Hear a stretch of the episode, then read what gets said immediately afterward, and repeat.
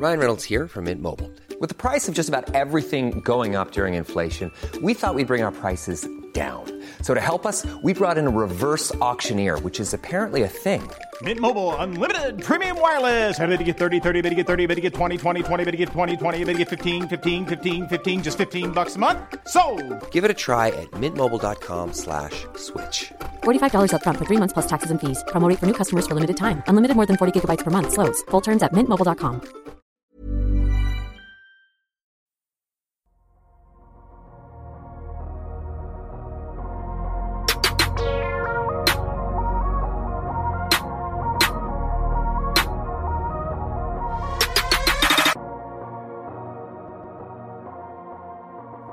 Salut à tous, très heureux de vous retrouver pour ce nouvel épisode du podcast Dunk Hebdo.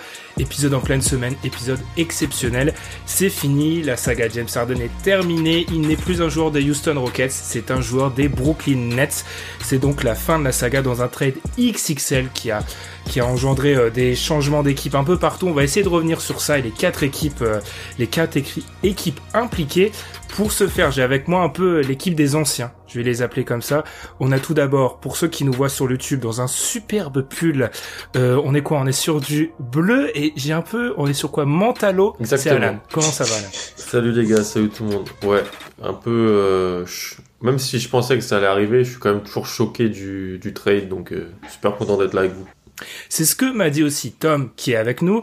Il m'a demandé quand on s'est, on, première fois, première phrase qu'il me dit aujourd'hui, il me dit, tu t'es remis du trade, Ben? Est-ce que tu t'en es remis, Tom? Euh, pas encore bien digéré, mais on verra. Je pense que ça, il va falloir un peu de temps, que les effectifs soient complétés, tout ça, parce que c'est, massif. Hein. Même si on s'y attendait, on s'attendait à quelque chose de massif quand une telle, euh, une telle force euh, est bougée, surtout dans une telle équipe, il va falloir un peu de temps pour vraiment digérer entre la spéculation et le réel. C'est ça. Et on va parler beaucoup de, de spéculation dans cet épisode. On va donc revenir, on vous l'a dit, sur ce trade équipe par équipe et à chaque fois on a essayé de dégager une petite, une petite problématique par équipe pour éviter de faire le classique perdant-gagnant. On sait que dans ce genre de cas c'est assez difficile puisque on est quand même quand on est moins de 24 heures après ce trade. Après je vous rejoins, euh, on sentait qu'il allait se passer quelque chose. On était donc dans la soirée de mercredi parce qu'on voyait bien après euh, voilà les tweets de Shams et de Wojnarowski que ça commençait à se rapprocher quand même. On va donc en discuter en commençant forcément par Brooklyn. Avant ça, on vous invite comme d'habitude à nous suivre sur Twitter, sur les plateformes où vous écoutez le podcast. Merci à ceux qui ont laissé des commentaires. On en a eu quelques-uns récemment sur Apple Podcast. N'hésitez pas à laisser le vôtre aussi sur YouTube. Laissez le commentaire parce que visiblement, j'ai regardé les YouTubeurs. Ça aide pour le référencement. N'hésitez pas à nous laisser des commentaires. Et nous, on se retrouve dans quelques secondes pour discuter donc de l'arrivée de James Harden à Brooklyn.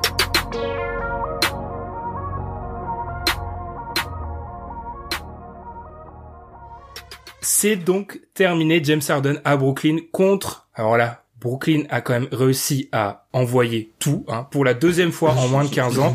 Petit récapitulatif, Caris Levert, Jarrett Allen, Torian Prince, trois choix non protégés du premier tour, 2022, 2024, 2026, et quatre choix swap, donc possibilité de changer le choix 21, 23, 25, 27, et en l'occurrence, ils ont eu James Harden et le second tour de Cleveland en 2024. On va aller équipe par équipe hein, pour vous dire qui est arrivé, qui est parti. On va pas tout vous résumer dès le début. Notre question pour eux, c'est est-ce que ce all-in, donc ce tapis, est cohérent? Je vais commencer par l'homme au pull bleu et mentalo. Euh, Alan, est-ce que ce all-in est cohérent selon toi? Oui. Ah oui, moi oui. Moi je je sais qu'il y a beaucoup de réactions depuis depuis 24 heures sur euh, la quantité d'assets envoyés, euh, la difficulté à évaluer ce trade euh, dans la position que pourrait être Brooklyn dans ne serait-ce que 4 ans ou 5 ans. Mais euh, ils ont récupéré un joueur top 5 NBA euh, sur la décennie, peut-être pas sur la décennie, mais depuis 5 ans, c'est un des 5 meilleurs joueurs de la ligue. Ils ont encore euh, de la, la- du euh, du leverage en anglais, de la, de la main sur son contrat pendant deux ans, euh, deux plus un. Donc c'est pas non plus euh, un contrat expirant où tu, tu l'échanges et il faut vraiment gagner gagner tout de suite. Euh, et puis surtout pour moi, ils ont fait, bah c'est la fin du, du processus de reconstruction. Et si on m'avait dit que un processus de reconstruction de Brooklyn, donc avec des choix de draft, avec des contrats expirants injectés, des jeunes qu'on allait développer pour leur donner une valeur de trade, ça allait pouvoir m'amener trois joueurs, des trois des 15 meilleurs joueurs de la NBA, et deux potentiels top 5, bah moi je dis oui. Je dis oui, même si euh, je, je comprends que l'incertitude sur le futur soit, soit grande, mais, mais on a trois joueurs qui sont peut-être pas dans leur prime, mais qui sont dans une bonne période de leur carrière, euh, du dans la même équipe. Euh, donc euh, moi je moi je salue ce trade, c'est risqué mais je salue. Trade salué par Alan et de ton côté Tom, je laisse je pense je suis le plus sceptique des trois donc je vous laisse commencer. Franchement, je trouve que c'est un all-in qui se justifie, mais en fait, ça dépend pour qui pour la franchise des Brooklyn Nets, il se justifie pas forcément quand tu vois euh, ce qui s'est passé euh, juste avant et les conséquences de ce qu'avait réalisé Billy King. Mais si par exemple tu t'appelles Sean Marks, je pense que ça se justifie parce que de toute façon, si ça se passe mal, tu seras pas là pour avoir les conséquences et subir les conséquences de ce qui va, ce qui va arriver. Un peu à l'image de Daryl Morey avec le trade de Russell Westbrook, quand il fait ce transfert-là, tu sais qu'il sera plus en place et qu'il ne sera pas obligé du moins d'assumer euh, la situation de l'équipe à ce moment-là. Donc si euh, le, le, le proprio te met la pression et te dit qu'il veut gagner le titre dans les trois ans, je pense que c'est le bon move à faire et tu t'en moques en fait du tu t'en moques. Et après il y a aussi le, le, le côté euh, certaines je pense que tu vas certainement euh, euh, y revenir Ben mais la situation de Kyrie Irving est un peu ambiguë. La situation de Kyrie Irving est un peu ambiguë, donc euh, du coup, avoir Kevin Durant et euh, et euh, et James Harden, putain, je, je, suis, j'ai pas encore digéré. Hein. Avoir Kevin Durant et James Harden, ça te permet quand même d'avoir un matelas entre guillemets. Et on pourra pas dire, voilà, il manque de créateur, il, il, leur manque un créateur, il leur manque un créateur en playoff. Je, je suis d'accord avec vous. C'est sûr que, alors, une réflexion, à part, J'ouvre juste une parenthèse, on se disait ça avant de commencer à enregistrer. On est donc face à, alors ça diffère. Alain et moi on disait deux, Tom disait trois, en tout cas minimum deux, deux équipes qui ont complètement sabordé leur long terme, voire moyen terme, dans la quête du titre, Clippers Nets, et qui sont dans l'obligation quasiment de le gagner. Ça, je trouve ça déjà intéressant. Vis-à-vis -vis de ce trade, en fait, je me demande à quel point ils étaient obligés de le faire. C'est vrai, il y a peut-être eu des pressions du proprio, et euh, on fait souvent le rapprochement avec ce qui s'est passé il y a quelques années. Faut pas oublier que c'est pas le même proprio, et qu'on va y revenir. Euh, on parle quand même d'hommes millionnaires ou surtout milliardaires, donc qui ont quand même un ego surdimensionné, donc qui pensent parfois que les erreurs qu'ont pu faire leurs prédécesseurs ne vont pas être répétées. On y reviendra sur Houston parce que là c'est vraiment un cas d'école. Donc euh, je pense qu'il y a déjà cette volonté de se dire c'est différent. En l'occurrence, je pense que c'est totalement différent. J'aime pas rapprocher les deux cas. Euh, Pierce, Garnett, etc. étaient en fin de carrière. Là, les mecs euh, sont, tous à leur prime. C'est pas pareil. Ma question elle est juste, on va y revenir dans quand on va creuser sur ce trade. Euh, L'une des forces de cette équipe, c'était sa profondeur. Et je vois tout le monde dire ah mais la profondeur à quoi bon? On a bien vu qu'on on avait peur avec la profondeur des Lakers. Il n'y a pas eu de problème, etc. Différent. Ils ont pas de défenseur. Ils ont personne qui peut défendre. Et historiquement, alors oui, on n'a jamais vu une telle association de talents offensifs, mais on n'a jamais vu une équipe vraiment, enfin quoi, parmi les dix pires défenses NBA gagner le titre. Ça n'existe pas. Et j'ai quand même du mal à imaginer cette équipe-là ne serait-ce qu'être une des 15 meilleures défenses de la NBA. Ils ont perdu Jarrett Allen, on y reviendra dans un pour garder DeAndre Jordan qui reste quand même là par copinage. Ils vont demander à Kevin Durant de redevenir le Kevin Durant des Warriors alors que si Kevin Durant revient d'un point de vue physique en attaque, je suis désolé moi quand je regarde les Nets en défense, c'est toujours pas Kevin Durant.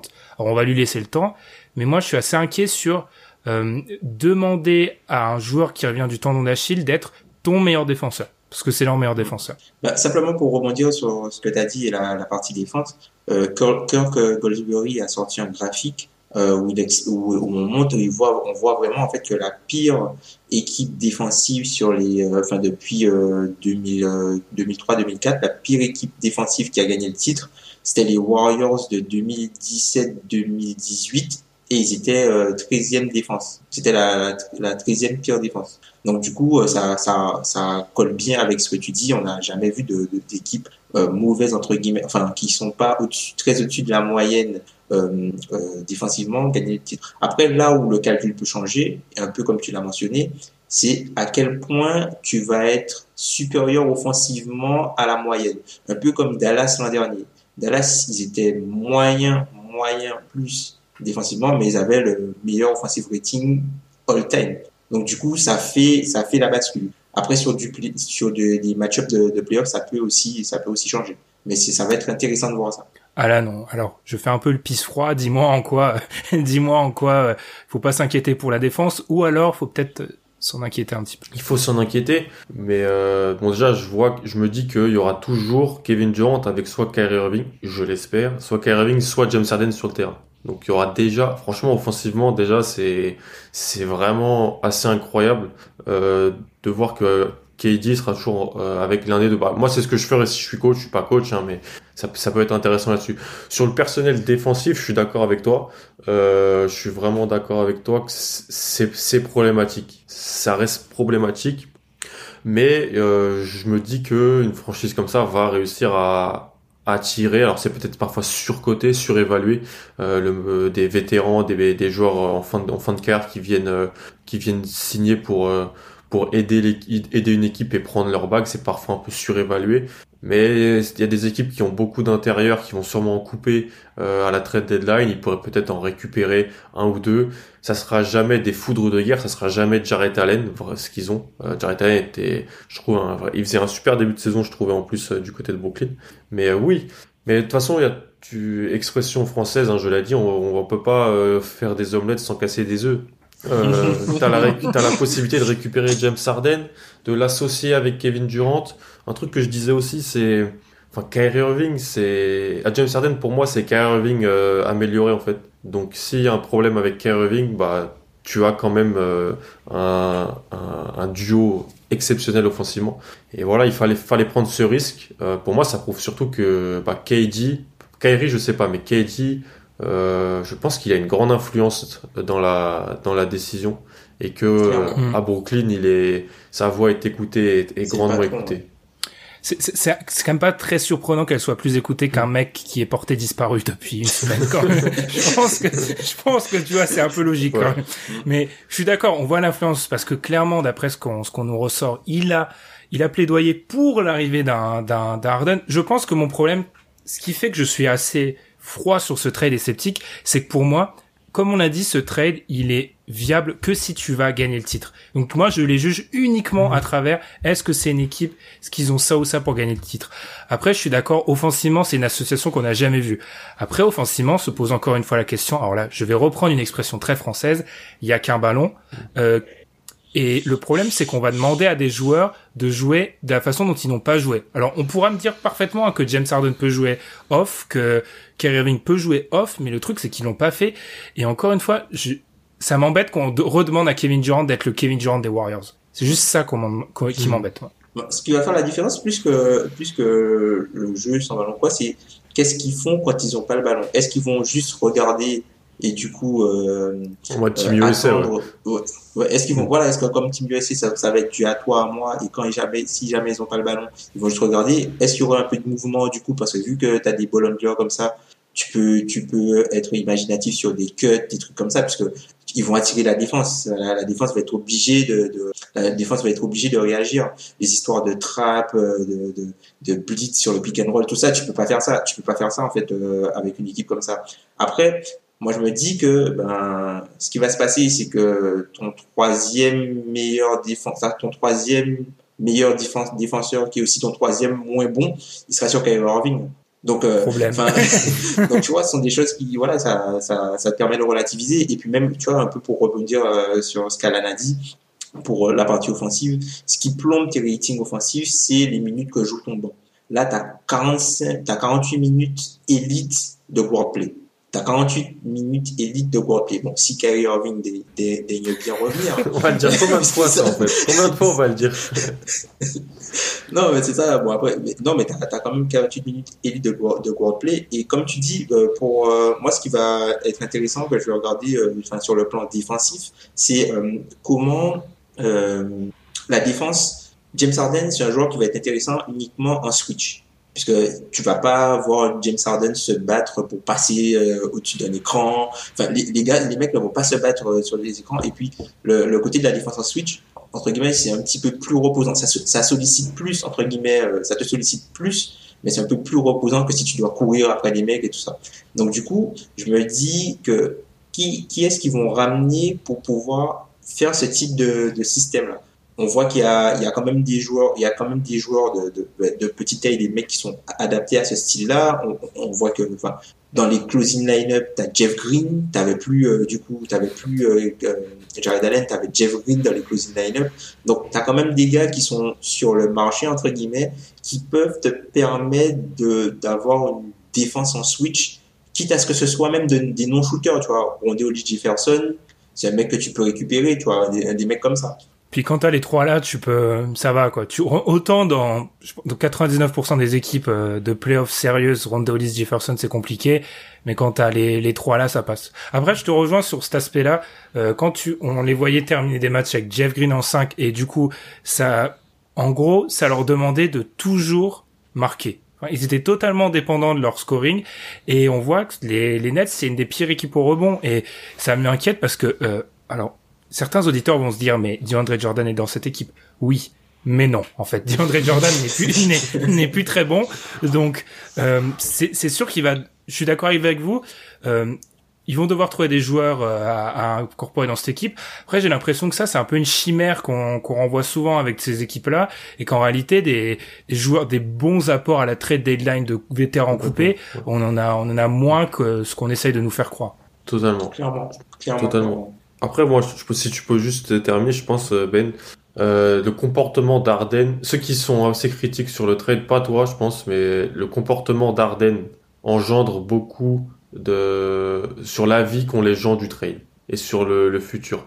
Bon, il a été dé... la conférence de presse qu'il a faite il y a deux jours, euh, c'est euh, j'ai rarement j'ai rarement vu ça. Franchement, c'est un collecteur. C'est désastreux. Même le match contre les Lakers, c'est rompu. Ouais, le match contre les... le délire autour du surpoids, euh, les, le comportement un peu euh, bah, sans masque et tout ça, fait que je pense que même euh, de manière totalement euh, sans le vouloir, il y a ça joue sur le comment les gens évaluent ce trade.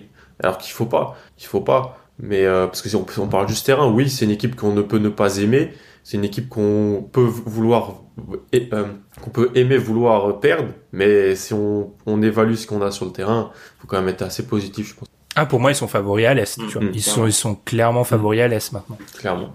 Après, tu vois, t'as, t'as la partie, ça, ça va être, ça va challenger le côté talent euh, euh, supérieur au fit, puisque même si le fit n'est pas idéal, là, le talent, euh, enfin, offensivement, tu vois, Kevin Durant, James Harden et, et Kyrie Irving, en carrière, hein, Kevin Durant, c'est 30% d'usage, 60% de true shooting. James Harden, c'est 33% d'usage, 60%, 21% de true shooting. Et Kyrie Irving, c'est 29% d'usage et 57% de true shooting.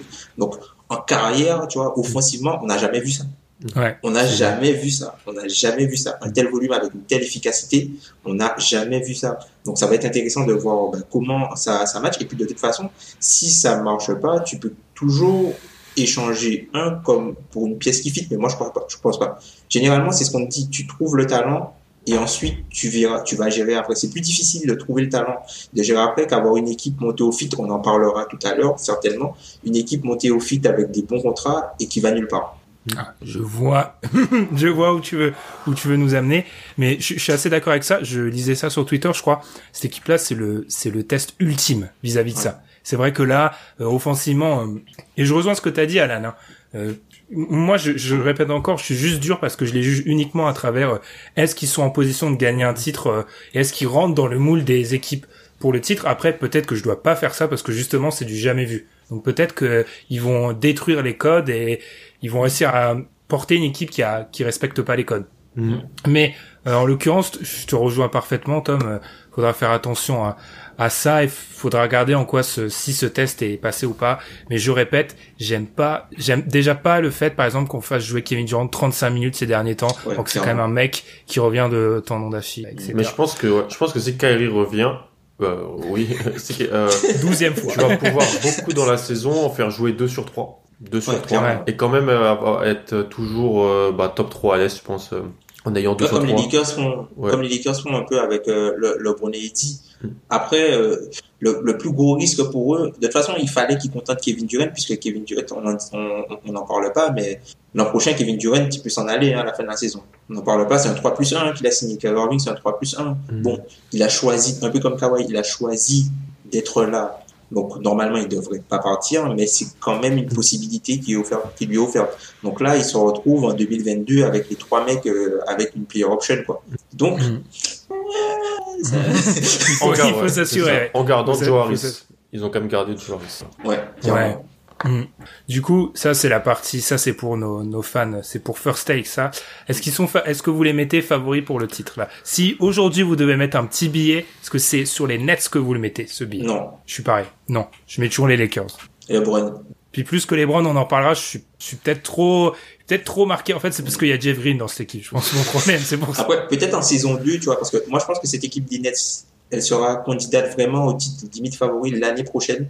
Là Mhm. où tu auras des mecs euh, vraiment qui vont faire le choix de refuser de l'argent, un peu à la David West pour jouer au minimum, tu vois, des mecs peut-être comme Aldridge ou des trucs comme ça. Je pense que là, là, on pourra, ils, ils vont, ils Aldridge au minimum. l'an prochain. Et c'est, c'est pas. C'est- possible. Si c'est le Aldridge de maintenant, il est pas bon Aldridge en ce moment. Enfin, Mais au minimum, je le prends. Mais euh... après, c'est un, surtout que peu- c'est Brooklyn, ça Ouais. attire. Je te laisse finir. Mais... Non, t'as raison, t'as raison, mais, euh... mais c'est pas un peu, ça fait pas penser à ce que tu disais à- avec les Clippers, Tom, euh, sur cette année, l'année 2. Ouais, Bon, un peu là, ben c'est ça, la, la Donc tu vois, là, tu les Clippers meilleurs que, plus favoris au titre que les Nets cette année? Cette année, ouais. Ok. Je suis pareil. Je suis pas... Oh là, on va peut-être tellement se taper dans, ok. dans six mois. mais- Bah, c'est pas grave, mais faut, faut assumer, faut assumer, hein. faut, se- Mm. faut se mouiller, hein. Les, les nets, il y a, ça, y a, ça demande que, il y a trop de changements, il y a trop de changements. Je trouve que c'est trop brutal, en fait. Dans une année pandémie où t'as pas d'entraînement, Ouais, c'est Ouais, ça. ouais, tu vois, c'est trop, c'est trop brutal. Après, les mecs se connaissent parce que, enfin, on, on va pas se voiler la face. Quand les mecs vont à Las Vegas ou à Los Angeles, ils font les pick-up games, ils, ils connaissent, ils, ils se Ouais, ils ont connaissent. déjà joué se ensemble, en côtoient, plus, C'est ouais. ils ont déjà joué ensemble. Il y aura- je pense qu'il y aura pas de gros, gros, gros, gros problèmes, mais c'est vraiment le, le côté vécu collectif, tu vois. Et C'est autour. plus ouais. facile, c'est plus facile quand t'as, quand, si par exemple tu pars, tu pars d'un fit défensif de créer une unité collective qu'avec des attaquants, en fait. Après, je pense que les, il y en a qui vont être un, c'est aussi ça qui est intéressant, c'est que les nouveaux joueurs des Nets de cette année, ils étaient pas aux Nets l'année dernière. C'est-à-dire que tous ceux qui sont Ouais, partis clairement. dans le trade, c'est les, c'est les anciens Nets, entre guillemets. Là, euh, les joueurs qu'ils ont récupérés comme Bruce Brown, euh, Bruce Brown va jouer, hein. Euh, Ouais, clairement. Ah ouais, il Brown va Là, jouer. il est, il est titulaire, là. Timothy Leo Cabarro va jouer. Il y en a d'autres encore que, que j'oublie.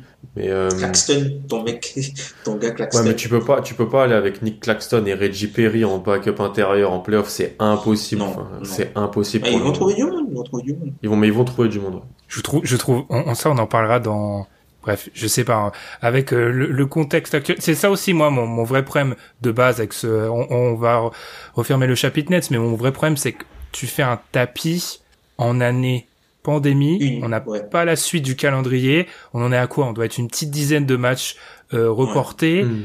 Euh, on sait pas ce qui se passe aux États-Unis, à peu près Mm. comme sur toute la planète. Ouais. Et euh, parmi les trois stars, tu as un philosophe de France Culture qui est totalement instable. Donc euh, c'est c'est ça ma question. Parce que Kyrie, alors Kyrie c'est un peu les montagnes russes. Il y a un moment où il lui a tapé dessus, il y a un moment où tout le monde s'a- s'agit. Ce qu'il fait en ce moment, c'est quand même un petit peu surréaliste. Où, parce qu'il y a beaucoup de sous-entendus pour ceux qui n'ont pas suivi. Euh, personne sait. En fait, on sait peut-être il est où, mais il- voilà, il fait absence, euh, désert. Il était euh, sur Zoom déserte. il y a deux jours. Ouais, il était Il sur était- Zoom dans un- une œuvre caritative. Alors c'est très bien, mais bon. Mais après, ça, tu vois, c'est, c'est scand- là où c'est scandaleux, c'est qu'en fait, Kyrie, en agissant comme ça, ça veut dire qu'en fait, pour lui, il a de compte à rendre à personne. Mm. Ouais. Tu vois? Mm. Parce que si t'as des, si, si, genre, tu, si tu, disons que si t'es un collaborateur, tu collabores avec quelqu'un, entre guillemets, enfin, c'est le minimum, si quand tu fais quelque chose, ou, voilà, tu vas en parler à la personne. Là, il agit de son propre chef, donc, genre, il doit rien à personne. C'est lui qui commande, quoi, en gros. Et c'est ça qui est un petit peu problématique. Et est-ce qu'il n'y a pas, alors là, psychologie de comptoir, je m'en excuse, ça vous allez voir l'équipe d'après, je vais en faire beaucoup plus.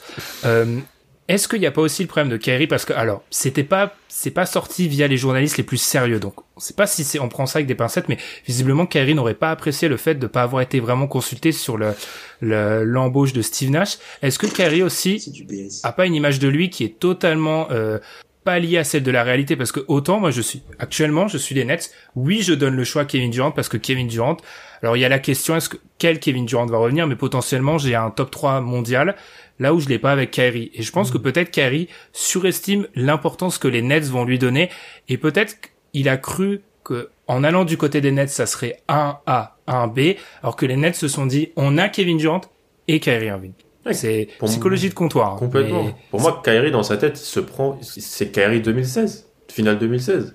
Mm. Il a été, il a été ce joueur-là sur une campagne de playoff sur, tellement fort. Et si on va pas se mentir, c'est incroyable ce qu'il a fait. Mais, et même, il fait de très très bonnes saisons après. Même à, même à Boston, il fait de mauvais playoffs, mais il fait une bonne saison régulière, euh, en termes statistiques. Mais dans sa tête, il se prend, oui, pour un, Superstar. est-ce qu'il il se prend pour l'équivalent de, de, de, de, Dame et, et Curry? Je pense. hein. Ah, clairement, clairement. Pour moi, pour moi, il- je crois que pour, pour moi, il se, il se met dans la même cour que ces gars-là, en fait. Irving. Et après, tu peux, tu peux pas vraiment lui donner tort parce que quand, quand euh, il les a affrontés face à face, quand euh, les choses étaient, euh, enfin, au moment le plus haut, tu vois, le, ou sur euh, la scène la plus haute, il a dominé Steph Curry. Mm. Ouais. Donc, tu vois, et puis, faut, faut pas se leurrer, les joueurs NBA, ils ont beaucoup d'ego. Je pense que ça, ça fait partie de leur qualité, l'ego et la confiance en toi. Ça, c'est, quelque chose qui, qui est hyper, hyper, hyper important pour réussir en NBA. Et en fait, je pense que Kyrie, il a simplement confiance en lui et il se dit dans sa tête, je suis le meilleur joueur de la ligue. Clairement. Mm. C'est peut-être pas vrai tout le temps, mais dans sa tête, c'est ce qu'il pense et c'est, peut-être son moteur et c'est, ce qui fait que c'est Kyrie Irving, en fait. Et sur certaines séquences, il, il a côtoyé ce niveau-là. Il, euh, peut-être qu'il se dit que sur, euh, c'est son niveau à lui. Il l'a déjà côtoyé. Alors pourquoi ça serait pas son niveau? Ouais, Sur des micro-séquences, ça justifie. Tu vois, C'est pour ça. ça. Je suis d'accord. Mais après, tu Ah. vois, euh, après, tu vois, pour les, quand tu regardes le trade, globalement, ils ont perdu qui de leur closing five, en vrai? Personne. Ça, c'est pas, mais ça, c'est plus C'est négatif parce qu'il que faisait, il faisait positif. jouer Jeff Green. Ah oui, c'est ça. C'est parce qu'il faisait jouer Jeff Green et que, et, et que Din- ah, et, et Dinwiddie- moi, Dinwiddie, je le compte aussi. Hein. Il est plus là, Dinwiddie. Ouais, mais il est blessé, tu vois. Ouais, mais il est pas là de la saison, top. Le truc, c'est qu'en gros, sur leurs six meilleurs joueurs du début de saison, ils en ont perdu trois. Ouais. Voilà, c'est ça. C'est vrai. Mais, mais c'est pas les deux meilleurs. Donc, euh, C'est pas les deux meilleurs, donc, c'est ça. Tu vois, c'était pas ce que les gens m'appellent top être très très bon en haut. Ils, ils se- là, vraiment, c'est l'équipe très très bonne en haut. Alors là, c'est le meilleur exemple, je pense. les trois meilleurs joueurs, les trois meilleurs joueurs par rapport aux neuf autres, ou si on veut faire une rotation à 10 par rapport aux sept autres, on a rarement vu un écart, je pense. Donc, Mm. euh, ça va être aussi intéressant pour ce que tu disais, Ben, en termes d'évaluation, c'est fascinant, en fait. Fascinant ce qui va se passer. Mm. Et rappelez par rapport à notre- toute notre discussion sur Kyrie, la science politique appliquée au basket par Benjamin, tous les acteurs ne sont pas rationnels. C'est pour ça qu'on qu'on comprend pas. Et petit roulement de tambour, transition vers Houston, vu qu'on parle de mecs pas du tout rationnel. Euh, alors, côté Houston, bon bah on a envoyé James Harden et ensuite, euh, asseyez-vous, ça va prendre du temps. On a reçu Victor Oladipo, Dante Exum, Randan Kuroks, Rodion Kuroks, pardon, je n'ai pas fait. Nos amis lettons. Oui, c'est ça. En gros, tous les choix de draft, soit euh, pas protégés, soit des swaps de Brooklyn jusqu'à 2027, et le premier choix non protégé de Milwaukee en 2022. Bon, celui-là, visiblement, on souhaite rien de mal à Giannis, ça devrait pas être super haut. Euh, est-ce qu'on a, parce qu'on aime toujours avoir cet aspect-là un peu front office ici, est-ce qu'on n'a pas ici l'exemple euh, de l'importance du propriétaire avec ce, ce qui s'est passé à Houston? Là, pour répondre à cette question-là, bien sûr, les auditeurs comprendront qu'on va pas s'arrêter juste sur ce trade, mais en gros, depuis la prise de pouvoir de Tillman Fertitta, parce qu'il a quand même pris en main une équipe qui était quoi, une des trois meilleures de la ligue, une des meilleures de la décennie, et il se retrouve avec son meilleur joueur qui est quoi, euh, Vic- Victor Oladipo en fin de contrat, ou Christian. Wood qui explose, John- enfin bref, Ouais. euh, ou John Wall euh, qui revient d'entre les morts. Enfin bref, Tom, est-ce qu'on a l'exemple de ça, de l'importance du proprio là? Ben, clairement, le proprio, son objectif, c'est de gagner de l'argent. Donc, euh, il fait, mais, mais clairement, faut, faut, faut, faut se dire les choses comme elles sont. hein. C'est une équipe D'en sauvegarder, qui- ouais. De pas en perdre. Voilà, c'est une équipe qui était euh, en position, euh, en très bonne position ou pour euh, peut-être gagner le titre ou même aller en finale NBA, qui n'a jamais utilisé la mid-level exception, alors qu'ils avaient la possibilité de le faire. Donc, c'est une équipe qui ne veut pas payer la taxe. Pourquoi tu veux pas payer la taxe? Parce que quand tu payes pas la taxe, tu reçois l'argent des équipes qui paient la taxe. Là, avec ce trade, ils passent en dessous de la luxury tax. Donc, du coup, ils vont recevoir l'argent des équipes qui paient la taxe. Pour l'instant, les Warriors, ils sont à 160 162 millions de taxes. Donc, tu as de l'argent à te faire, euh, t'as de l'argent à te faire quand tu es en dessous de la taxe cette saison. Et t'as Brooklyn aussi qui est dans la taxe. T'as as pas mal d'argent à te faire sans tu passes euh, en dessous de la taxe. Enfin, globalement, Tiamat Fertitta, c'est ça. Le mec, il veut pas, il veut pas payer et pour lui, c'est un business. Donc là, et, et typiquement, là, tu, tu l'as pas évoqué, Mais euh, le fait de ne pas vouloir peut-être euh, le contrat long de Caris Levert ou même t'engager sur le montant de, du contrat de Ben Simmons, tu dis ok, on nettoie les finances. Je veux atteindre le salarié floor l'année l'année prochaine. Et quand tu regardes, quand tu regardes, voilà, PJ Tucker, il n'est pas payé. Les mecs sont pas payés. Les mecs sont pas payés. Donc lui, ce qu'il veut, c'est avoir une équipe compétitive en payant le moins possible. Et c'est ce qu'il a réussi à faire. Est-ce que ce qu'il veut, c'est pas, euh, je m'excuse pour mes propos, parce que là, on n'a pas quand même l'archétype euh, du mâle blanc américain qui a réussi dans le business et qui veut juste, qui a un peu l'équipe NBA comme un trophée. C'est-à-dire que j'ai une franchise NBA, par contre, euh, ce que j'en fais en fait, rien. Mais ce qui m'a fait marrer, c'est quand j'ai tapé Timan Fertita sur euh, Google et que je suis allé dans Actualité, j'ai appris qu'il s'était fait livrer il y a deux semaines un yacht à 150 millions de dollars. Donc je trouve quand même que là, on est dans, on est quand même dans une info qui est surréaliste pour un mec qui quand même a demandé des crédits pour payer une franchise NBA. C'est quand même, je trouve que des, des, crédits que même votre banquier, si vous l'aimez pas, il va pas vous offrir. Enfin bref, je trouve quand même qu'on est sur un, un, niveau là, c'est assez incroyable. Euh, un, un yacht de 50 mètres, hein, c'est très bien, mais je trouve quand même qu'on est sur. Euh, il voulait une franchise NBA, mais là, on est sur un exemple typique de tout le monde ne joue pas le titre. Est-ce que t'es d'accord, Alain? Ouais, complètement. C'est une belle, une belle leçon. Truc qu'on mentionne pas assez, vraiment pas. Euh, que Tom, euh, bah, que Tom dit depuis bien longtemps déjà et que bah, année après année, ça se, ça se, c'est, il y a différents petits exemples qui font qu'une, qui sont des indices de ça. Alors, pas payer la taxe, comme a dit Tom, dire t'as une super équipe et ils prennent peut-être une, une, pièce et tu payes, tu payes pas, alors que t'es à ça potentiellement de, jouer le titre. Ça, c'est un bon exemple. Ou t'as, as cet exemple-là du, euh, c'est pas du tout une peur du vide à la San Antonio euh, qui a préféré récupérer un All-Star plutôt que de, des jeunes joueurs. Là, c'est vraiment il va falloir on économise. Genre c'est en fait c'est pas gagner de l'argent, c'est ne pas en perdre. Ce qui c'est ce qui j'ai l'impression moi du côté de Houston, ce qu'on ce qu'on veut faire parce que et c'est Brian Winders qui disait ça dans dans son podcast euh, hier soir. Ben Simmons, il pensait être tradé hier. Ben Simmons, il s'était préparé à être tradé parce qu'en gros, euh, Houston discutait avec deux équipes en réalité. Ils discutaient avec euh, Brooklyn et Philadelphie parce que selon euh, un, un, un, report qui est sorti, je sais plus de qui, euh, Boston voulait pas discuter de avec eux parce qu'ils ils, ils, trouvaient que c'était trop ce que demandait Houston, c'est-à-dire ouais, sa mimique. Ouais, Jalen Brown, euh, Marcus Smart, trois premiers tours de draft. Euh, et Boston, Boston a raccroché. Euh, et là, en fait, donc Tom l'a bien dit le meilleur deal à mes yeux, c'est Ben Simmons. Je veux Ben Simmons, moi, dans le deal. Moi, je veux Ben Simmons. C'est Ben Simmons avec 50 contrats. C'est ça, avec 50 contrats, qui va le, prime de Ben Simmons. Le prime de Ben Simmons, il a 24, 24 ans, je, crois, 23 ans. Euh, toujours des problèmes dans son jeu, je suis d'accord. Mais euh, moi, je veux Ben Simmons. C'est un des 5 meilleurs défenseur de NBA et euh, en attaque, il, c'est un, un attaquant délicat à évaluer. Donc je me permettrai pas de le classer par rapport à, d'autres joueurs pour le moment. Mais non, ils ont pas choisi ça. Ils ont choisi, comme l'a dit Tom, on assainit les finances. Euh, T'as dit Ben peut-être euh, être moyen plus, ça le ça le contenterait. Ça m'étonnerait pas qu'il soit peut-être content de finir 11-12 et ah je suis top 5 à la loterie, oh bah ça me va, ça me va. Et, euh, et voilà, si son but c'est pas de gagner le titre, bah il y a différents moyens de gagner de l'argent euh, quand t'es en NBA. Plung se parce que là c'est peut-être un peu nébuleux pour certains de nos auditeurs.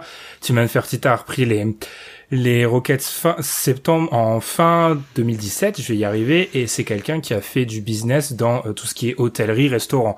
Autant vous dire que le mec est pas, c'est pas la meilleure année de sa vie, 2020, je pense. Et euh, on rappelle quand même, c'est un mec qui a pas hésité à euh, limoger, mettre en, bon, c'est le droit américain, donc c'est différent, 75% du staff de ces restaurants comme ça. Donc ce mec, c'est, il y a un aspect business, il est pas dans le caritatif. Et donc là, clairement, je suis totalement d'accord avec vous. Euh, en fait, Ben Simmons, c'est le meilleur deal si tu veux reconstruire et être euh, crédible dans 3-4 ans. Si tu as comme objectif de juste gagner de l'argent, le meilleur, c'est euh, c'est clairement ce qui a été donné là. Pour peut-être un peu sortir de cette perspective proprio et peut-être regarder le reste de l'effectif, euh, moi j'ai un peu de la peine pour... Alors, certes, il a un poste de coach en NBA, mais Stephen Silas, il est quand même mis dans une situation extrêmement difficile entre ce qui sort là via des Marcus Cousins et John Wall, c'est vraiment que les dernières semaines ont été niveau ambiance, c'était pas super positif.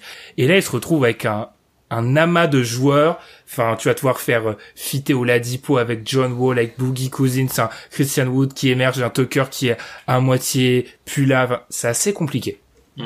Mais clairement, après, tu vois, lui, euh, après, c'est c'est la, la vie aussi d'un de coach NBA. Hein. C'est la vie mm. d'un coach NBA. Et puis, euh, voilà, c'est un peu pour ça que, tu vois, par exemple, des fois, tu as pas mal de, de coachs qui sont passés par la G League qui arrivent à réussir, parce que eux, ils sont habitués à ça. Tu as des joueurs qui arrivent qui arrivent dans la semaine, ils doivent jouer, tu dois les intégrer, tout ça. Donc lui, il va devoir euh, créer quelque chose, sachant que pour moi, je pense que Houston n'a pas terminé. Hein. Ou la Dipo, je suis pas persuadé qu'il reste là, il peut être retransféré à la trade deadline puisque ces bird rights ne valent rien, puisque tout le monde a, il y aura plein de monde qui aura du cap space et euh, il y aura très peu de personnes qui vaudront, qui vaudront entre guillemets la quantité de cap space qu'il y aura. Donc typiquement, même si tu as les bird rights de la Dipo, le seul truc que tu peux faire, c'est lui proposer un an en plus. Mais est-ce que tu veux proposer cinq ans au max à Oladipo? Je suis pas sûr. Après, tu as hum, Pitchy Tucker. Pitchy Tucker, les, équipes commencent à appeler pour Pitchy Tucker. Qu'est-ce qui se passe? On, Vous voulez pas le prolonger, nous on veut le récupérer. Tu vois, il y a des équipes qui commencent à appeler pour Pitchy Tucker. Donc, si ça se trouve, l'équipe qu'on a, qu'on aura après la trade deadline de Houston est totalement différente de l'équipe qu'on aura. Et en fait, dans ce deal-là, moi, j'ai vraiment l'impression que eux, ils s'en moquent de ce qu'il y a sur le terrain. Alors peut-être qu'ils récupèrent Oladipo pour le côté naming, tu vois, c'est-à-dire euh, pour faire croire aux fans, ouais, on a un mec qui était All-Star, on a récupéré un mec qui était All-Star contre James Harden, tu vois, mais dans le fond, tu vois, je pense que eux, ils se disent, on doit envoyer plein de pics à OKC, on va essayer de récupérer la, même chose du côté des Nets et après on peut euh, on peut naviguer à flot sans être obligé de toucher le fond sachant qu'on a on va recevoir des pics de draft de notre on n'est pas obligé de tanker entre guillemets pour euh, avoir nos propres choix de draft et nos propres au pic, même si c'est ce qu'il faudrait peut-être faire. Mais du coup, on peut se permettre de rester moyen et d'avoir des extra pics chaque année. Hmm. Expert draft, qu'est-ce que vous en pensez? Mais ça dépend de la stratégie, comme la, comme vous l'avez dit tous les deux, franchement, euh, parce que déjà, en fait, ça, euh. Est-ce qu'OKC est un gagnant ou un perdant? Je trouve ça plus intéressant, je trouve ça moins plus difficile que tout le monde ne le dit, moi, à comprendre. Ouais, je suis totalement d'accord. Tout le monde, tout le monde met ok si gagnant. Mais en fait, si tu sois euh, déjà, ça peut, la stratégie va changer, sont peut-être moins mauvais plus tard qu'ils devaient l'être.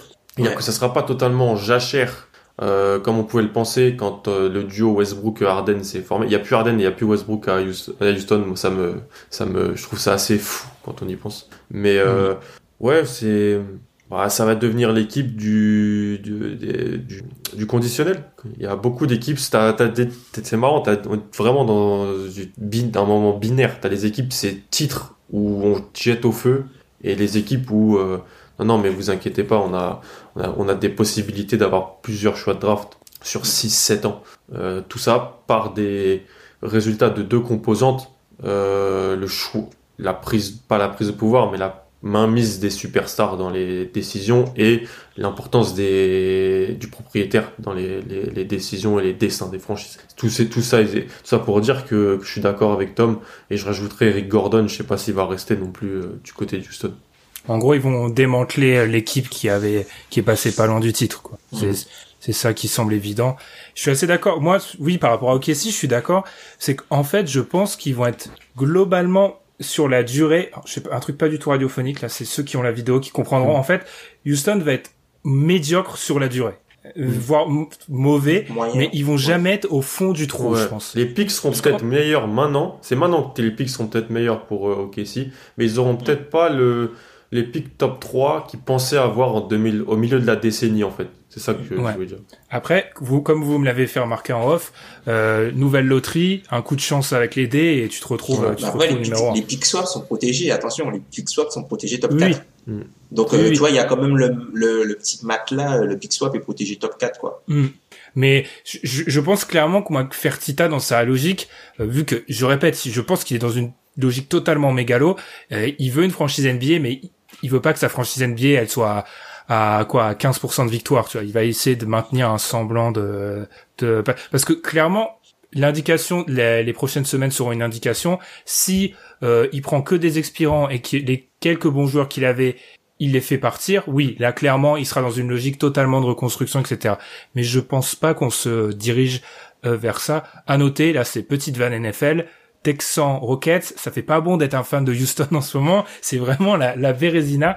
Euh, je sais pas si vous avez quelque chose à rajouter, vous les gars. Moi, je, je trouve ça juste fascinant qu'on ait euh, du coup Nets, Clippers, deux équipes qui ont totalement euh, leur futur. Les Rockets, ça a un peu changé du coup à cause de ce trade qui ont totalement hypothéqué leur futur. Moi, j'ai hâte, j'aimerais bien avoir une machine à, à, avancer dans le temps, justement, pour regarder ces équipes dans, voir ces équipes dans quatre ans, peut-être. Qu'est-ce que vaut un titre? Question. C'est ça. Qu'est-ce que vaut un titre? C'est ça. Est-ce que si, si tu gagnes le titre, est-ce que ça, ça, ça efface tout? Après, je trouve que c'est quand même, je trouve que c'est limite, euh, si, je serais pas surpris, hein, que ce soit beaucoup monté euh, entre Morey et Stone pour faire monter les enchères. Oh moi, je serais pas surpris. Ruse et Donc Stone, le nouveau GM de Houston. Ouais. Mm. ouais. Parce qu'on va être honnête que, euh, alors ça arrive souvent, mais là, il y a les offres carré, pratiquement l'offre finale qui a, on l'a pu la lire Qui- genre qui- trois heures ouais. avant, trois heures avant dans, dans sur les médias, dans les médias américains. Donc ça paraît un peu gros quand même, comme euh, comme comme changement. Donc ça peut se comprendre. À voir. C'est sûr que, alors il y a, j'ouvre juste la petite parenthèse. euh, voilà, moment euh, euh, psychanalytique pour les fans de Philly. Ça va les gars. Vous avez toujours Embiid, vous avez toujours Simmons.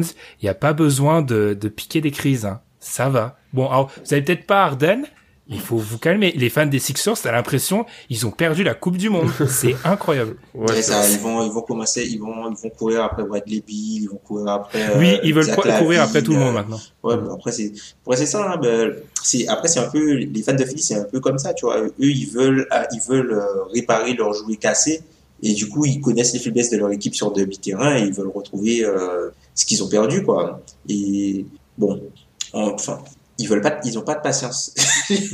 Ah, c'est pas de patience. c'est la fanbase la moins patiente de l'histoire, je crois. C'est De- vraiment. J'ai ouais, jamais vu ça. On a patienté, c'est bon. Il faut, ouais. C'est, c'est incroyable. Après, tu peux comprendre la frustration, l'équipe avec Buckler, etc. Mais c'est, c'est, c'est, c'est, fascinant, en fait. Eux, c'est vraiment, eux, ils me, ils me tuent. D'ailleurs, petite dernière chose, je trouve qu'Alan, il parlait du NBA binaire. Je maintiens que un des résultats qu'on a, il y a plus de trades de joueurs moyens.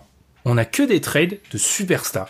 Les trades de joueurs moyens, il y a des mecs, ça fait 10 ans qu'ils sont sur la trade deadline, euh, qui sont, pardon, dans, dans la trade machine. Aaron Gordon, Miles Turner, les mecs bougent pas. Et les mecs Mhm. ne bougent jamais. À voir. Après, t'as quand même eu Covington, mais bon. Ouais, mais c'est parce que parce qu'ils voulaient plus payer. Euh, Ouais, mais c'est peut-être un début de ça. Tu vois Alors du coup, en parlant de joueurs moyens, allons vers euh, le l'équipe moyenne que sont les Pacers. Alors là, c'est plus simple, il n'y a plus de choix de draft, etc. Ils ont envoyé Victor Oladipo, ils ont récupéré notre ami Caris Levert, le potentiel de 27 ans. Euh, Tom, tu m'as proposé une question, la certitude moyenne plutôt que l'incertitude peut être bonne. Alors si je reformule ça en gros, ces Pacers préfèrent être sûrs d'être bons que peut-être être très bons, mais avec le risque derrière d'engendrer quelque chose de, de moins bon. C'est ça, en gros, euh, la seule chose que, enfin, tu, tu le vois clairement, Indiana, c'est une équipe, on l'avait, on, a, on avait fait un podcast il y a à peu près deux ans là-dessus, Yalan l'avait bien soulevé, c'est une équipe qui ne reconstruit jamais. C'est-à-dire que c'est une équipe qui va transférer sa star et qui va pas la laisser partir. Ben qui l'avait dit. Ouais, j'aimerais bien Voilà. qu'on me rende... euh, Ouais, I Ben- need my respect. Donc Ben dit qu'en fait c'est une équipe qui ne reconstruit jamais et qu'ils ont jamais de bas pics. C'est jamais une équipe que tu vas voir euh, dans le euh, dans le bas dans les bas fonds de la ligue.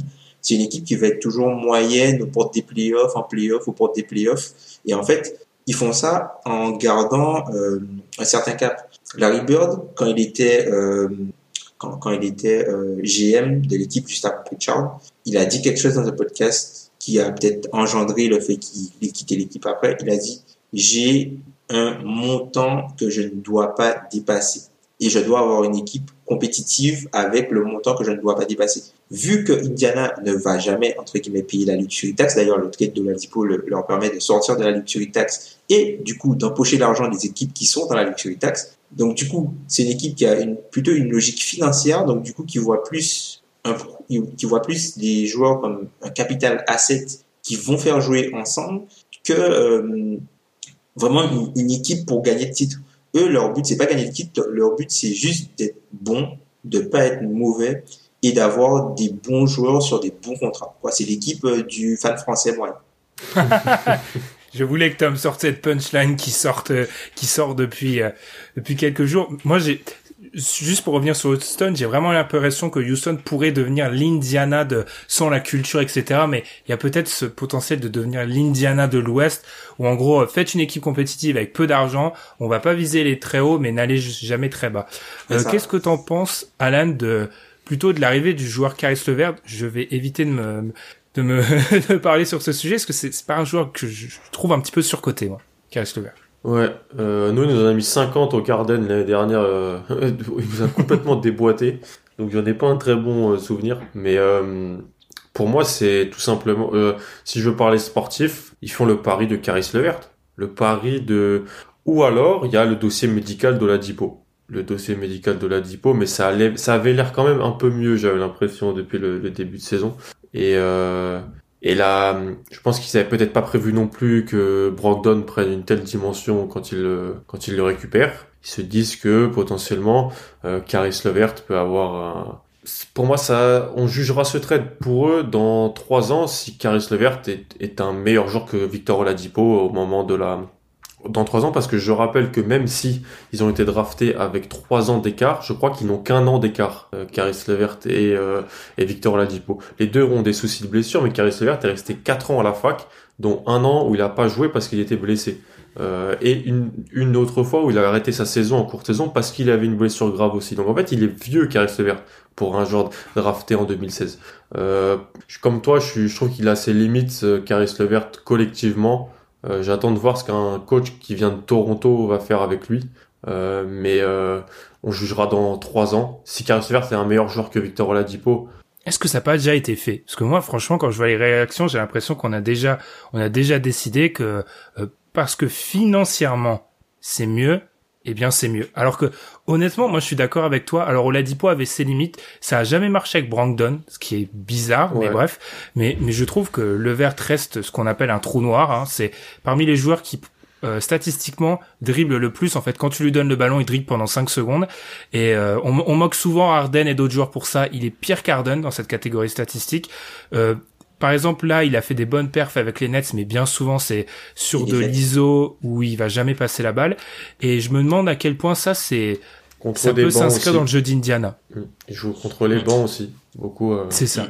Après, ils, ils se disent peut-être, euh, il nous manquait, alors, ça leur fait, j'ai peur de dire ça, mais potentiellement, c'est peut-être leur meilleur pur scoreur. Ils se disent peut-être, on a un pur scoreur, mais je ne vois pas ni l'efficacité, ni la possibilité d'être le pur scoreur leader d'une vraie équipe euh, avec des ambitions. Mais c'est vrai qu'après, en termes de score, tu vois, ils vont, ils vont récupérer, euh, ils vont récupérer Lamb et t'as du coup TJ Warren qui, euh, qui est un peu blessé. Donc Ah, peut-être qu'ils se sont dit ça. Après, c'est vrai que c'est un joueur, euh, Caris Levert, c'est un joueur entre guillemets un peu dynamique. C'est un joueur, entre- c'est, c'est des joueurs qui ont pas vraiment le, le type de joueur un peu dynamique. On voit que, voilà, euh, euh, quand tu vois par exemple dans le clutch, ils ont peut-être besoin d'un joueur qui est capable de prendre la balle et de pouvoir faire la différence sans avoir à passer la balle, puisque on voit que euh, euh, Indiana dans le clutch, c'est l'équipe qui a le plus haut turnover rate, le, le plus haut turnover rate, donc qui perd le plus la balle dans, dans le clutch dans la NBA, et c'est aussi l'équipe qui est la dernière au free throw rate. Donc en gros, c'est une équipe qui n'arrive pas à aller sur la ligne en fin de match. Donc typiquement, Caris Levert, c'est un, gars qui a du dynamisme, qui peut euh, se faufiler entre guillemets plus facilement dans la raquette depuis son dribble, sans devoir euh, bénéficier du, décalage de quelqu'un. Et on l'a vu par exemple cette, saison dans les différents clutches, on l'a vu face aux Warriors. C'est quoi C'est Holiday qui arrive à pénétrer, tu vois, avec son dribble pour aller dans la raquette, tout ça. Donc ils avaient peut-être besoin de ça. Et après, comme tu disais euh, par rapport à Oladipo, euh, c'est un peu un échange de, de, stars dans le sens où même si ce sont des joueurs qui récupèrent pour, enfin, ils récupèrent Oladipo pour faire, ils récupèrent le pour faire ce que Oladipo fait, même si Oladipo a le potentiel de le faire beaucoup mieux que le Vert, ils, ils sont sûrs d'avoir le Vert pour plus longtemps qu'ils auraient eu Oladipo parce qu'ils veulent pas pour payer Oladipo au montant que lui voudrait.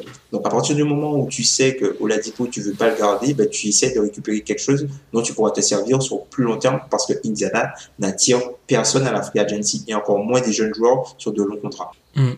Clairement, il y a ce pari sur. Je pense qu'on est assez. Encore une fois, on peut un peu s'écarter des, des analyses de, de tout le monde. C'est surtout parce que je pense qu'on on ne prête pas de potentiel peut-être à Caris Levert. On prête pas de potentiel à un mec qui va avoir 28 ans en août. On prête pas de potentiel à un mec qui a dépassé une seule fois les 60 matchs en saison régulière. Incroyable. Incroyable. Donc, donc euh, c'est pour ça en fait Oladipo, ses blessures, c'est là c'est peut-être de l'instant, peut-être de la réaction sur l'instant, mais historiquement en fait Oladipo a moins de problèmes de blessures que Levert. Juste que Levert a pour lui le fait d'avoir moins eu de problèmes récemment. Complètement. Mais mais j'ai l'impression de choquer en disant ce que je vais dire, mais Victor Ladipo est un meilleur joueur de basket que Caris Levert en théorie. Peut-être à l'instant là, non, mais Caris Levert, j'ai l'impression qu'on reste figé sur les évaluations pré-draft et bref. Ça, c'est mon gros, mon grand sujet de réflexion du moment. À quel point on reste figé sur les évaluations pré-draft ou les évaluations après l'année rookie. Complètement. Pour moi, euh, Caris Levert, c'est un scoreur micron de sortie de banc. C'est ça. Mm. Et c'est pas négatif de le dire, mais il a peut-être un petit peu plus de potentiel physique et athlétique que Jamal Crawford et Lou Williams, mais c'est peut-être la version améliorée plus jeune, mais c'est ce type de joueur. Euh, et il a toujours joué contre des bancs aussi, Caris Levert. Euh, bon, bien sûr, dans la bulle, il était tout seul avec Brooklyn. Euh, par moment, il a été mis dans le, dans le 5 et, tout ça, mais il a jamais, la plupart du temps, été le leader d'une d'une unité contre des bancs. Et si jamais il est mis dans le 5 de départ, ça va être différent. Et surtout si c'est ta, si si c'est le point central de ton attaque dans le clutch, meilleur, ça veut dire qu'il va être pris par le meilleur défenseur adverse, etc. ouais. Peut-être qu'Indiana voulait passer aussi à autre chose, parce que cette saison à Indiana, tu vois, Oladipo, c'était plus vraiment un luxe qu'une nécessité. Hein. C'est une équipe qui s'est totalement mhm. reconstruite autour de, de Brogdon et Sabonis. Sabonis au final, euh, il, euh, Oladipo, c'était pas, voilà, c'était du luxe de l'avoir, mais c'était pas vraiment nécessaire euh, de l'avoir pour jouer de la façon dont il joue en fait. Surtout que Miles Turner a aussi progressé il est un petit peu plus agressif offensivement. Donc euh, enfin je pense que ça fit plus peut-être la mentalité aussi du du nouveau coach. Peut-être avoir la mentalité du nouveau coach. Et puis Indiana c'est une équipe qui est aussi réputée pour euh, réhabiliter des joueurs. TJ Warren avant qu'il arrive à Indiana peu de gens y croyaient. Parce que c'était juste un, un scoreur de, de mauvaise équipe l'année dernière il a prouvé que non pas tant que ça, puisqu'il il avait une bonne équipe. enfin, il était dans une bonne équipe. Euh, Sabonis, quand il était à OKC, il prenait des trois points dans le corner. C'était pas du tout le joueur, euh, c'était pas du tout le joueur que c'est là. Ils ont, ils y ont cru, ça a marché. McDermott, les gens avaient abandonné. Finalement, ça fonctionne.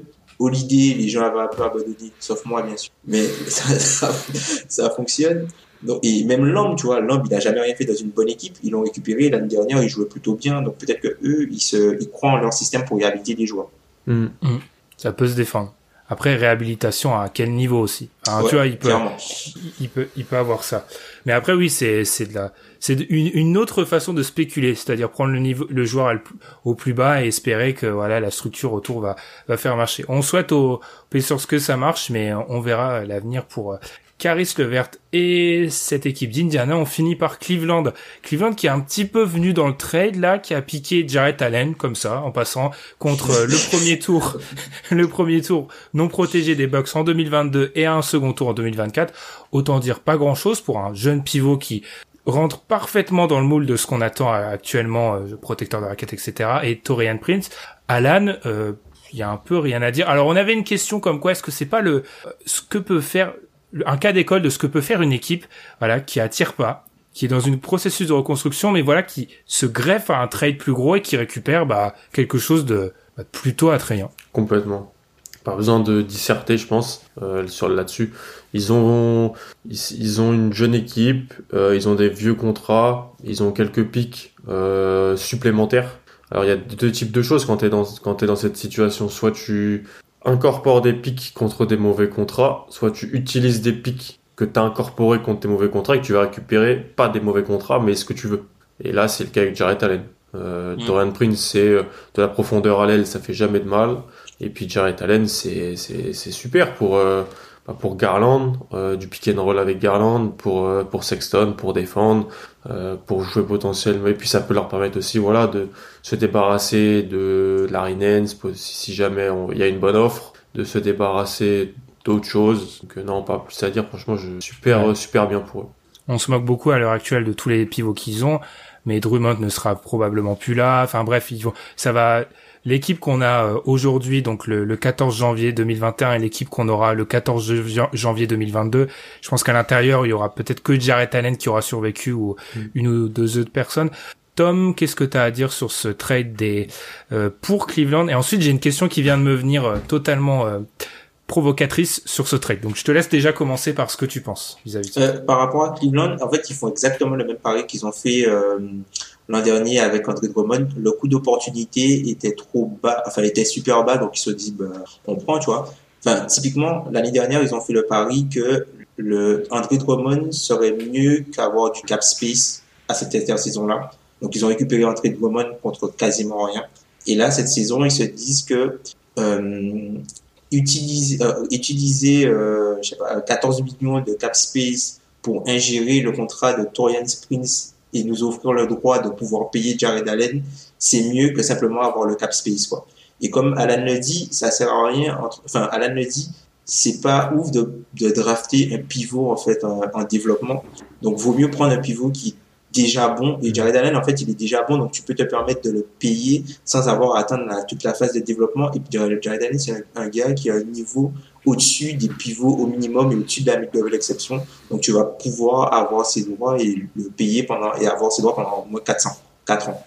Ouais, ouais, il est, non, mais mm. déjà, c'était une anomalie du côté des Nets que DeAndre Jordan startait. Enfin, il est vraiment, il a tout ce qu'on demande et il a même des fois ajouté un petit shoot. Alors, il y a eu des airballs hein, dans les matchs que j'ai vus, mais il a ajouté un petit shoot ma question provocatrice arrive. Est-ce que sa perte est pas plus dommageable que celle de Caris Levert pour les Nets? Si. Ah, clairement. clairement. Si, mais c'est même pas provocateur. c'est même pas provocateur. mais faut pas le dire. si, je pense qu'on est d'accord là-dessus. On va conclure là-dessus, mais je pense que ils perdent beaucoup plus en fait. Offensivement, t'as pas besoin de Caris Levert. Défensivement, t'as besoin de Jared Allen. Mais il a quasi dominé, il a quasi dominé Woody Gobert hein, cette semaine. Il est, il est, il est vraiment, vraiment, vraiment bon. Alors moi, je, bref, je peut-être que là je fais l'inverse euh, de, de, ce que j'ai pu faire avec Caris Levert, que là je surcote un peu Jared Allen, mais tu peux lui demander quoi d'autre Enfin, il protège la raquette. Euh, alors certes, il va se faire dunker dessus, mais ça c'est le, c'est le, ah, c'est tout. Comme tous les mecs qui protègent la raquette, forcément ça va arriver. Euh, il, il, a ce petit shoot, il est capable de jouer sur pick and roll. Quand t'as des jeunes arrières, tu demandes que ça. il est jeune, voilà. Hmm. jeune mais déjà bon. C'est parfait. Hmm. Eh bien, messieurs, on l'aura fait. On aura parlé des quatre équipes. Euh, alors il y aura beaucoup plus à dire là. On était dans là, c'est dans ce que appellent les ce que les Américains appellent un emergency podcast. Donc là, on était dans l'urgence. donc on va un peu se poser ensuite et faire plus de plus de plus grosses analyses ensuite. Mais voilà, on hésite, n'hésitez pas à réagir sur Twitter, nous noter pour voilà, qu'est-ce que vous pensez de ce trade, euh, l'arrivée de James Harden au Nets. Je pense qu'on va honnêtement, surtout moi, mais un peu nous, on va passer un peu pour des, je sais pas, pour des personnes qui empêchent les gens de, de profiter parce que sont dites, ouais, sont dithyrambiques sur ce trade, hein, en mode euh, association de stars incroyable. On l'a dit, pour nous, ils deviennent les favoris à l'est, mais ils sont pas l'équipe favorite en NBA. C'est net cela. Voilà. Puis du côté de Houston, Tillman, Fertita, voilà. Hein, le, le mâle blanc qui veut une franchise NBA et du coup qui économise de l'argent. Très bien. Et eh bien du coup, je vous l'ai dit, n'hésitez pas à nous suivre sur votre plateforme de streaming aussi, c'est très important. Nous, on va se reposer un peu, regarder quelques matchs et puis on se retrouve en début de semaine prochaine pour un nouvel épisode. Bonne semaine, bonne fin de semaine, bon week-end et à plus. Salut. Salut. Salut.